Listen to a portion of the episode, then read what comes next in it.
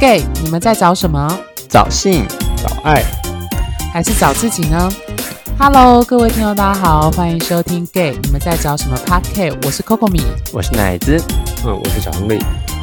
好，各位听众呢，呃，我们今天要跟各位谈的主题是关于就是呃关系里面的假设性问题。那为什么会谈这个主题？其实之前我在粉砖上粉砖上也写过同样的一个主题的文章。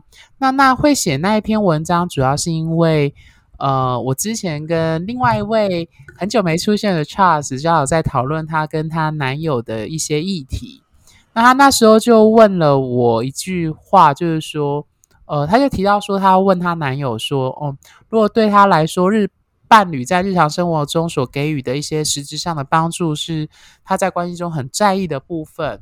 那如果今天未来，他就问他男友说：“假使未来出现一个能完全满足他这方面的人，那他是不是就会移情别恋？”那我印象蛮深刻的，就是说那时候我们是在赖里面的对话提到这件事，我就跟他说：“呃，我就觉得。”借由假设性问题，试图去得到对方内心真实想法的这种做法，是一种成效不彰，而且很容易产生误解的做法。那我其实就是从这个契机开始，想要来跟大家，或者是那时候在粉砖上为什么会特别写这篇文章的原因，就是我们常常去问说，如果我圈圈叉叉。那你还爱我吗？我们其实很常在电视剧啊，或者是在某一些漫画有提到这样的这样子的问句，或者是更狗血一点，就是说，请问你女友跟你妈妈掉到海里，请问你要救谁？好，所以奶子觉得你自己曾经在关系里会去问这样的问题吗？我其实都不太问这个问题耶，因为为什么？嗯。可能我觉得我也不够有自信，给会去或者说会很担心对方的答案，如果不是我所预期的，那这样子的话，我会不知道怎么去嗯去消化这个情绪吧，或者说呃我会疑神疑鬼的。如果对方真的就是在他生活中有出现这样子的人，我也认识，或者说这样情况的时候，那我就会去思，就会会变得很不踏实。就是是不是真的对方会有，例如说啊，假设呃有一个很很就是家条件都很符合的人，然后就问他说，呃，那你觉得你会不会呃会不会喜欢上他？假设如果今天我不在你身边的话，那他也许如果他是说嗯看状况啊，或者说诶搞不好会认识一下，那这样我就会很担心，如果未来真的有出现这样的人，或是常常会去了解到说他看的这些人照片是不是都是就是套套剧套进去的里面这样。哦，OK，所以简单来说，你自己本身是因为这些担忧，或者是害怕听到答案，所以就不太会去问这样子。我觉得应该是没有自信吧。嗯嗯，就是自己不想，嗯，不是很能确定是不是真的就是让对方呃，这因为因为当然没有自信，才问对方这个问题啊。那你当然，我觉得那个问题都会都会很期待对方说哦没有了，你是最最百分之百的啊，什么鬼？对，这一定是假的。那 就是啊，已经说出我们等一下要讨论的事情。但这这次就是说，呃，我觉得很多成分还是来自于自己的不安全感啦。那那不安全感不一定是对方给的，很有可能是自己对自己的没自信，或是自己对这这段关系的嗯担心或担忧吧。嗯，OK。那小亨利呢？你自己本身，你以前交往会问这种问题吗？嗯，这个问题对我来说，它分成一个是被问，一个是问人嘛，对不对？嗯，对。那被问跟问人之间，我觉得刚好是两个不同的角色。那被问的话，我会觉得，如果我是被问的人，我会觉得你问的人是你根本就是在自掘坟墓嘛，因为我就会觉得你根本就不相信我啊。哦，你的哦，你的意思是说，他会问这个问题本身就是不会相信你所给的任何答案，就是他对于信任这个东西产生的问号，所以他问了这个问题。那对我来说，你问了这个问题代表你对我的信任就是打了折扣。嗯，对，所以你才会问这个问题。嗯，这样是对我被问的人的影响。那问的人，我当然我感同身受，我相信他只是想要得到更确定的答案，去得到安全感。哈，对，所以要是我的话，这个是指先问问题这一个层面。那我如果是我要问的话，我绝对不会是，我不会用问号。我觉得用问号是一个比较自杀式的行为。我会用，我会用肯定句，我会用句号。我说，我相信你绝对会是爱我的。哇，好啊！我直接把肯定句丢给他，这样子就不会有问号了呀。啊，对吧？紧张是吧？就直接就把这个问号给嗯，然后又我们互相猜疑的这个部分都给抹杀掉了。我直接给对方一个肯定句。OK，对。那另外一个层层面来讲，是指呃，我们被问的人就会有一种不安全感产生的。为什么会说是不安全感？原因是你问了我这个问题，我就会觉得我们中间的信任的这张门票是不是他有出了什么事啊？还是他有什么状况，所以你才会这样问。了解。所以，所以换言之，一个就是基本上我不太会去做这件事情了。啊，我不喜欢用问句。啊，对。所以你你如果问他说，假设你问他说，哎，呃，假设都托对方问你是说啊，如果你如果有一个人就是十八六，那你那你还会？你会喜欢吗？你会可能肯定说不会，这样吗？是啊，如果一个人说十八六，我会喜欢。没有，你要看是什么那个啊角色之分嘛。对，如果他就是一个一个一号，然后你又说他十八六，你会喜欢吗？或是对？可是你这次问问句回去 没有了。哦，我是问问句。啊，好。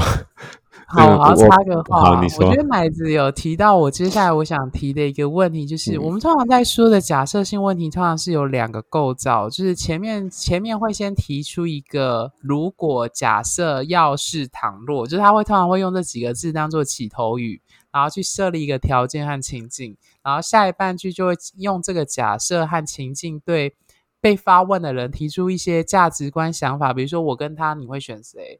比如说如果。呃，你你是否还会爱我吗？是跟否，就是说他需要借由前面提出的那种特殊的情境跟条件，如果假使，然后去借由后面的这个问句去问出对方的选择和抉择。那刚刚奶子就示范了一个十八五的例子，我觉得这就带来一个问题，就是假设性问题为什么它很有问题？它第一个问题就是它很假。我所谓十八六吗？不是不是。他这个他设定的情境太过于极端，或者是太过于单一跟单薄。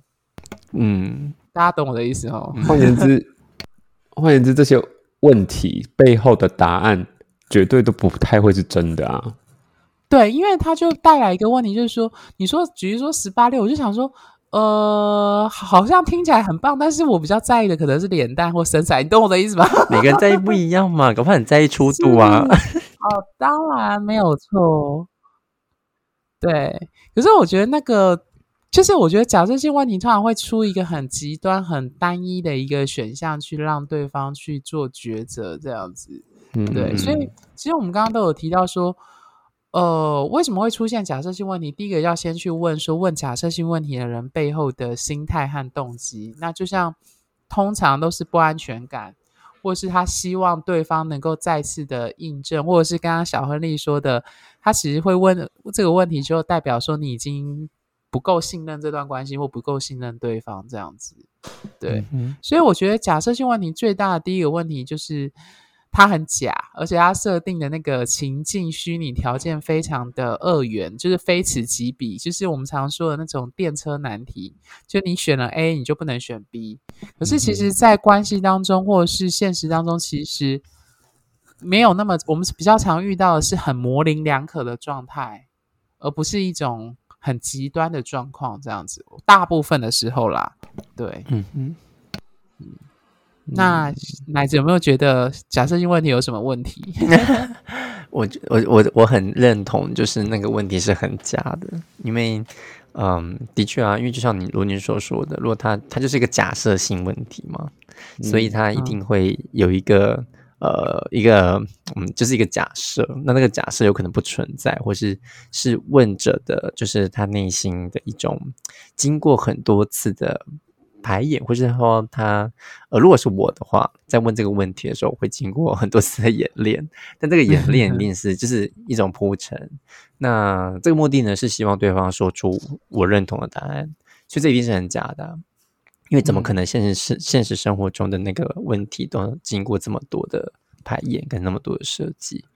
那嗯，但是我又觉得说，但其实坦白回来，我觉得这个问题有时候也蛮重要的啦。就是虽然很假，但是它的重要，我的觉得重要性是来自于问，可以反映出问的人他目前面临什么样的状况。或问面临，说的不错，对，或面临什么样的一种挑战，或者是心中有一种 就是不确定性或不安全感，或那个问题的核心在哪里？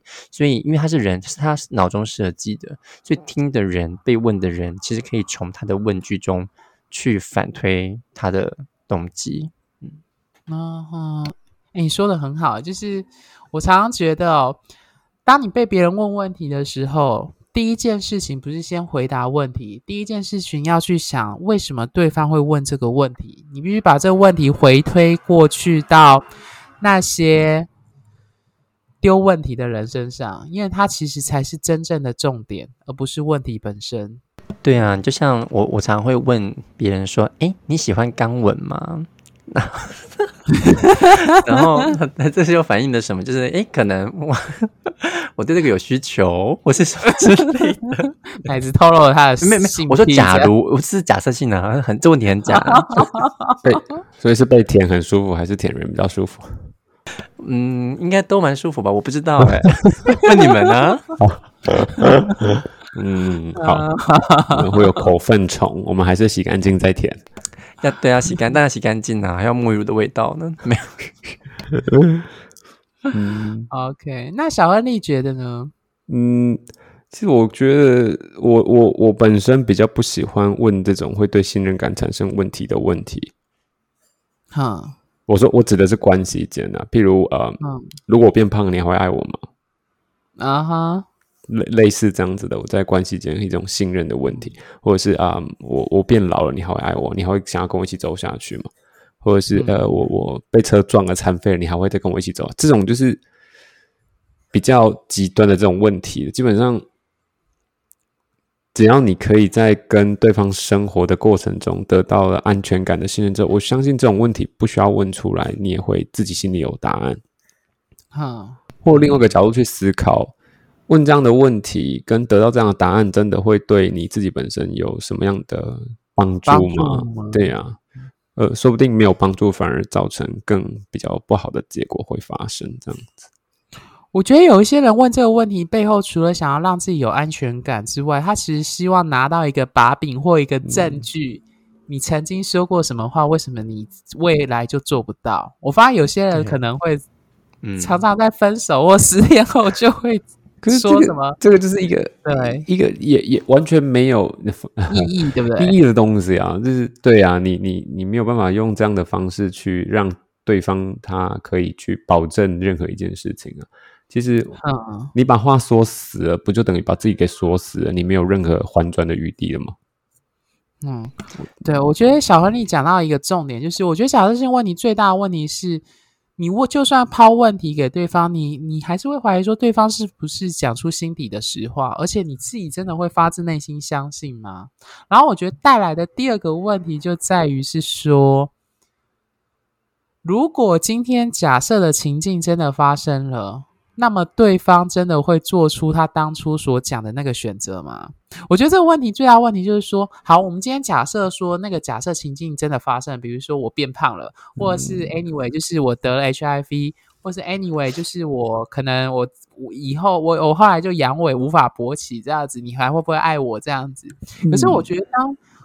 外，当你真的发生这样情境，可是当整个提问的那个状态关系，你所有的你跟他的状态都已经物换星移的时候，我们所谓的此一时彼一时的状况下，我觉得这也就再来说，有多少人真的会坚守当初所给的答案，或者是那个条件变化下，有多少人会愿意接受这个这个？选择，就是去继续维持这个承诺，这样子。嗯，对，我觉得这就是刚刚亨利提到说，就是问了会觉得假设性问题很没有意义的地方。对。我啊，我觉得这真的是很常，就是在分手的时候拿出来谈的，然后拿来要挟对方说：“你为什么当初是这样说，现在不是？”当初是 当初，现在是现在啊。好了，我曾经就我们，我觉得大家应该都有这经验，又或是很多人都有这经验，就是就是在在就分手的时候，大家拿这东西跑拿出来，就是以对方的承诺来回敬对方，这样，那这种问题就很常见，然后。我记得我自己也使用过，这样，那很不理性的时候会啊，就很生气啊，那种情绪不好。你之前不是这样这样？对对对，你不是这么说吗？说好的永远呢？这样对，什么鬼？那那其实我觉得很好玩哦，就是嗯，某个前任，我现在不能指定，好可怕哦，就很害怕。嗯，就某位前任，这 你们都知道可能是谁，然后然后。那他就就我就问他嘛，当下就问啊，那不是怎样这样？你自己不是这么说吗？那他回的也很很有趣，就说他说嗯，我当下是真心的。我说哦，OK，好哦，理解。哎，好吧，你不敢让我触景伤情了？啊怎么是吗？还有吗？为什么？那，就是有时候因为其实是太多因素了，造成了对方。没有办法履行他当初讲过的承诺。老实说，其实当下对方也没有办法具体的回答你这个问题。嗯，那我我就是比较用比较笼统一点的哦，可能就没有感觉了。嗯，因为当下只当下我只想要争个输赢而已啦。哦，对。是，但因为你已经知道答案了，所以问这个都白问的，所以这个问题是假的，就是这一样嘛。就像回到刚才，这个问题其实真的是假的或不存在的，因为他怎么可能回答我我要的？那关系已经变化了。嗯嗯，而且我觉得到最后，他其实就是变成一种分手时候的一种气话或情绪的出口，这样子，或勒索吧。对啊，勒索这样。嗯，其实说到这个假设性问题，我前阵其实呃前几天我刚刚遇到奶子，我就跟他讲举过一个很有趣的例子，就是我其实，在文章里也有提到说，就是如果有人给你三亿美元，要你跟他结婚，从此这一生都跟着他，或者是呃要你跟你现任的男友或伴侣分手，你会愿意吗？我那时候就跟奶子开玩笑说，我相信很多人。为什么假设性问题是假的原因，就是因为这个提出的这个状况根本就不可能发生。谁会愿意花三亿美元，然后只为了让你就是跟你男友分手，完全不合理，他又无法得到他要的。所以这就变成是说，这个问题背后，他好像是要考验说，你会不会为了爱，呃，为了钱见钱眼开而放弃你的爱？嗯哼，这个假设问问题背后是那种想要试图去。去让你去陈述哦，爱多重要。可是我相信，嗯，我那时候就跟奶子开玩笑说，嗯，如果真的有真的有这样的这笔钱，然后我们去做一个社会科学的呃人类社会的实验，比如说做好几组，我相信有很多人都会愿意分手，然后拿那三亿美元这样，然后再找下一个交男友。真的吗？你我你你我忘记你为什么说这个这个结果是你为什么会支持这个结果？你说什么？就是你为什么觉得很多人都会这么做？我觉得，呃，我觉得前提当然有奶子那时候有提出一个例外，就如果他不缺钱，或许不会。对，这个我同意。但是我我那时候举另外一个例子，就以宠物为例。嗯哼，如果把男友替换成宠物呢？我的意思是说，当然我们去争辩这件事情，好像到最后就是没有一个答案。可是如果我们真的有这笔钱可以做实验的话，我啦，我自己的想法，可能我认为人性比较黑暗，我觉得。大家可能会宁可就是把宠物卖掉，换那三亿美元这样子。我不知道两位的看法是不是跟我一样？亨利怎么觉得？就用诱惑来当做一个很强烈的诱惑，去逼你做出一个抉择的这种假设性问题。嗯嗯嗯，我还是老话一句，我觉得我不把想把话说死。我说，等到事情发生了再说吧。我可能我的回答会这样子，永远都不会发生。对，因为他永远，我觉得应该还遇不到了，所以等到他真的发生了，我们再来，嗯，再来说说看要怎么做吧。好啦，其实我刚刚会讲那句话，我其实要陈述的是假设问题，假设性问题最大的问题就是说，很多时候我们回答给的答案，其实是给别人想听的答案。没错。我我相信各位听众可以听得懂。我刚刚拿宠物啊，拿男友什么三亿美元要你你跟你男友分手，然后把你的宠物卖给对方。其实我背后要陈述的是，假设性问题最大的问题是，你会吸你讲的答案其实是为了讲给别人或讲给大众、讲给符合社会道德的人听的，只是我们内心不太愿意去承认我们有黑暗面的欲望。对，嗯，这是我的看法。同意。嗯，那两位还有什么对这个问题的感受吗？或一些补充的？嗯，我我觉得就像嗯你刚刚说的，就是其实呃那个回答其实就是针对那个人的需求。虽然这样听起来好像很假白，就是好像很 gay 白说，好像就是见人说人话，见鬼说鬼话。但我觉得这是蛮合理的啦。就是我自己的方法，如果当呃，我被问到像刚刚亨利所说的那些问题的时候，那基于就像我跟我前男友呃，我跟我的前任吵架那个过程，我学到经验啊，所以我自己就会用一种嗯哦，可能我就会回答说哦，嗯，我当然爱你啊，就是就像如你所说的这些东西如此。那当下我我只是就是会呃，知道他想他的渴望是什么。那他的问题的背后有他想要的答案，当然也不会这么敷衍，可是会去以他能理解的方式，而不破坏我们两人关系的方式，那来回答这个问句。因为呃，如果我的回答能让我们的关系继续维系下去，或我回去维系下去到我想成为的样子，那或许呃，这个回答也不是什么，即便它是假的也没问题。嗯，OK，那小亨利呢？对于假设性问题啊，我我我相信很多听众朋友会会就是可能会使用这个方式哈，但我的建议是，可能会呃，譬如说借钱或买房子好了，会有一个需要保人的这件事情，对不对？那我会建议的方式是利用你们可能在跟朋友或相聚的状况下，或是如果你有想要问这个问题的时候，在众人的面前，在对这个人使出。呃，提出这个问题变成一个肯定句的时候，或许会对那个有疑问的人更有一样的信心。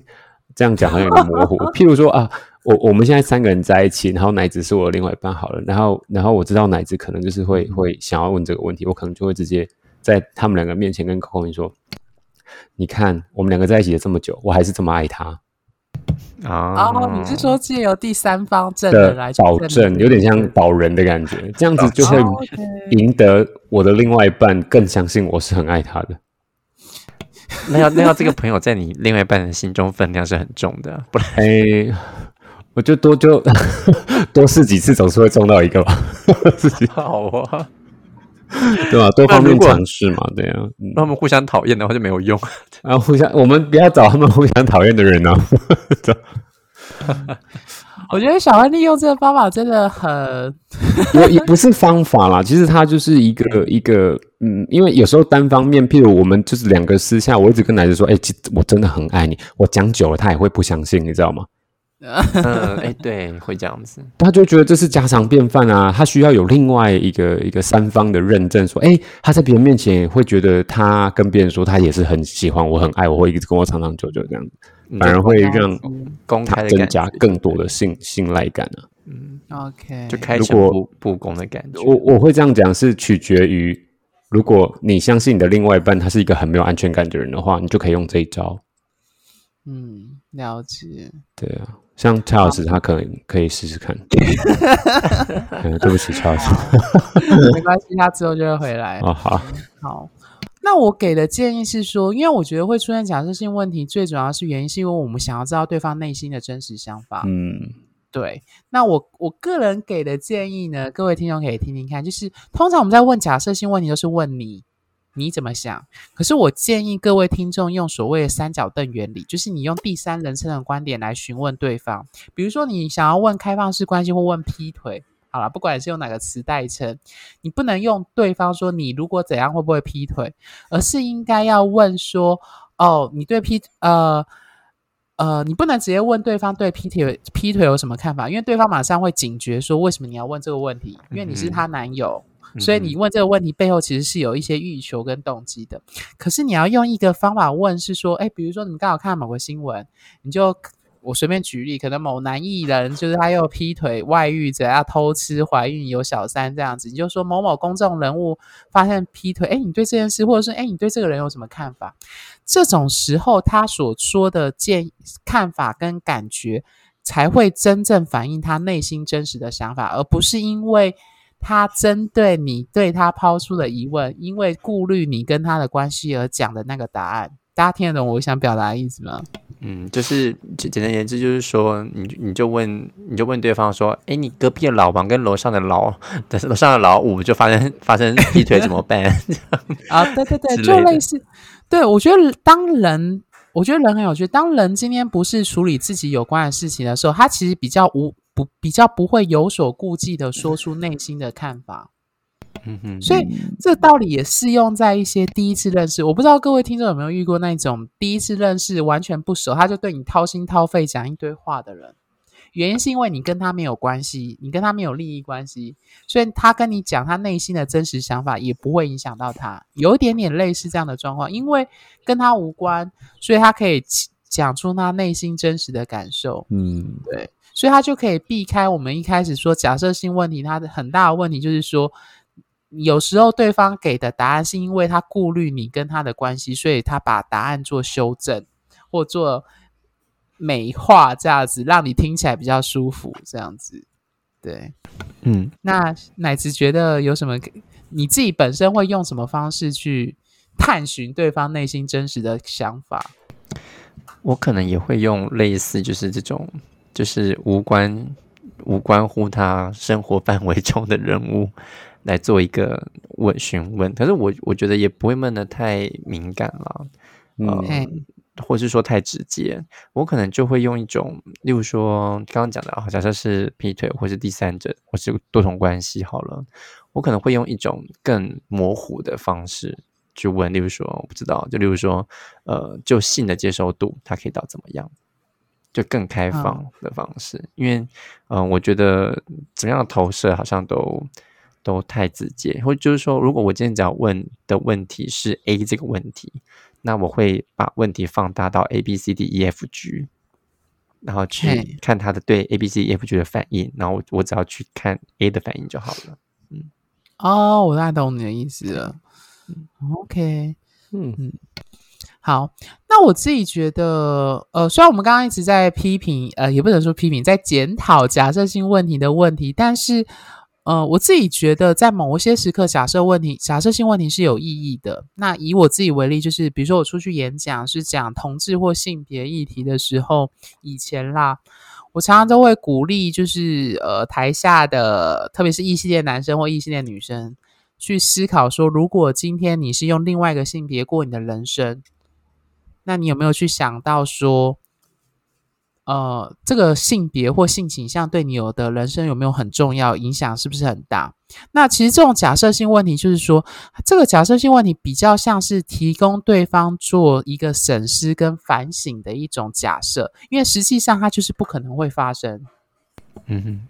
大家听得懂这个意思？就是因为你实际上就是不可能变成另外一个性别，嗯，然后保有这种意识去过。你只是去假想自己说，如果我今天是身心障碍者，如果我今天是同志，如果我今天是呃，比如说少数族裔这样子好了，嗯哼，那我才可以从就是一某一些感受去试着去同理某一些状况。那我觉得假设性问题在这种时候它就是有意义的，嗯，对。就补充一下，虽然它可能跟关系当中可能比较无关啊，我觉得有可能有用。就是说，比如说你们遇到一个争执或问题，那你可能想要要对方同理你的处境，你就可以丢出像我刚刚举的那种假设性问题去问对方：如果今天这件事情是发生在你身上，你会怎么样？嗯，就是，就是它已经发生在我身上了，嗯，那我。我可能要求对方要同理我的感受，我就可以把这种假设问题、假设性问题丢到对方身上。就你希望对方在那个角度思考的时候，就这样就可以放，就可以运用这样子的方法。对对对，就是它其实是一种自我觉察跟反省的一种问话的方式啦，就是逼逼对方，或者是让对方去试着思考说，因为今天不是发生在你身上，而是发生在我身上。你可以试着想想看，如果是发生在你身上，你还是会这样做吗？或者是你会怎么做？这样子。对，那我觉得这样子的假设性问题，可能就比那种什么，如果你的男友跟你的妈妈掉到海里，你会救谁？这样子比较有意义。对。那我想到就是说，那以后下次我要问他说，嗯，那你你觉得双龙的感觉是什么？什么鬼？就是用假设性的问题。你是想说你想试试看那个感觉是什么感觉？对对对对。哦，OK，我懂你的意思。没有了，对不起。嗯，很多事就说啊，你没试过你怎么会知道？那我们就来试试看。所以这就是假设性问题。你没有试过你怎么会知道？嗯，好，那最后大家两位对这个单元还有什么这个主题还有什么话想对听众说的吗？乃子先，嗯，我觉得就是呃，我就回到自己刚开始开始讲的那个感受，就是呃，我觉得当在问这个问题的时候，呃，心里是要很清楚你背后动机是什么，还有你的渴望跟你想要的答案是什么，那。所以你在当你在问这个问题的时候，你要能理解，嗯，也许你要的答案，呃，不一定从对方身上可以得得到，或者说，呃，这个答案可能，这个这个问题可能根本就不存在的答案，呃，是我觉得对问的人，呃，有一个就建议了。那那我觉得听的人的话，也是可以去抽丝剥想，为何对方会有这样子一个问题。那当这问题形成是一个很难回答的时候，也许你就要去思考你们的关系是不是有什么状态，嗯。嗯，了解。那小亨利呢？呃，我还是我一样啦，就是我我刚刚想讲的，就是如果你真的心中哈，譬如说我自己心中出现了这样子的问题的时候，那我会用肯定句的方式，嗯，对，去看对方的反应，这是另外一种问法了。其实用肯定句方式，另外一种问号的方式，就我可能会跟别人说，嗯，哦，我相信我老公他一定是很爱我的。那你当下去观察对方的反应就好了。即便他看了再漂亮的小三，他还是会绝对很爱我，他不会有小三的。你要逼对方走上独木桥的。对方其实其实每个人他的呃一眉一举一动，还有一的声调，都可以显示出他这个人有没有任何的疑惑、停顿等等。你可以观察出很细微的东西。所以观察对方的一些行为来讲的话，你其实多少都可以感受到他的有没有真诚。我觉得亨利，你说到一个很重要的重点，就是在我们的我们在谈沟通跟资讯交流的时候，言语的文字只重要性只占三十趴，真正重要的是你的表情，那些非言语的那些讯息。对，因为会这样讲的原因，因为呃，人的其他的反应、反射动作，这都是最直觉、直接的反应，它是在第一时间，人的神经传达在零点一秒可能就反射出来，但是你无法掩饰跟说谎，是完全无法掩饰，但是。言语，它是可以经过你大脑的包装跟修饰，再表达传递出来的。嗯，所以其实用观察对方细微的动作，比他包装出来的东西还要更来的准确。但是这个必须要花还蛮长久的时间去做练习，你才有办法去观察的出来。这样，对对啊，嗯，真的是日久见人心。啊，正确，可以用这句话来形容。OK，好，那换我。那我最后下的结论呢？其实我是引用亨小亨利之前跟我讲过的话，我很喜欢那一句话，因为小亨利之前跟我讲过，他说我从人性学到的最重要的一课就是不要挑战人性的极限。所以我觉得假设性问题，如果你问问题的人试图想要去挑战人性的极限，就是说啊，如果我不会勃起了，你还会爱我吗？如果我变很胖，你还会爱我吗？嗯。我要送给各位听众一句话，就是久病呃，久病呃，那个什么病床前那叫什么？久久病他前没有孝子，我应该好像有点讲错，反正就这个意思，就是说我还是认为人性还是一种，就是你不要去挑战人性的极限啊。就是如果你真的遇到这种极端的状况，你真的相信他会是那个愿意。不顾任何的阻碍跟你走在一起的人吗？就丢个问号，这样还是你愿意相信人性还是会优先的保住自己这件事情？对，要相信了，千万不要怀疑。对，要相信什么？只要你愿意相信，就会有希望；你不愿意相信的话，你自己心理上就会有问题了。OK，好，非常的正向的最后的结论。OK，好，那我们今天的节目就到这边，各位听众大家再见，拜拜，拜拜。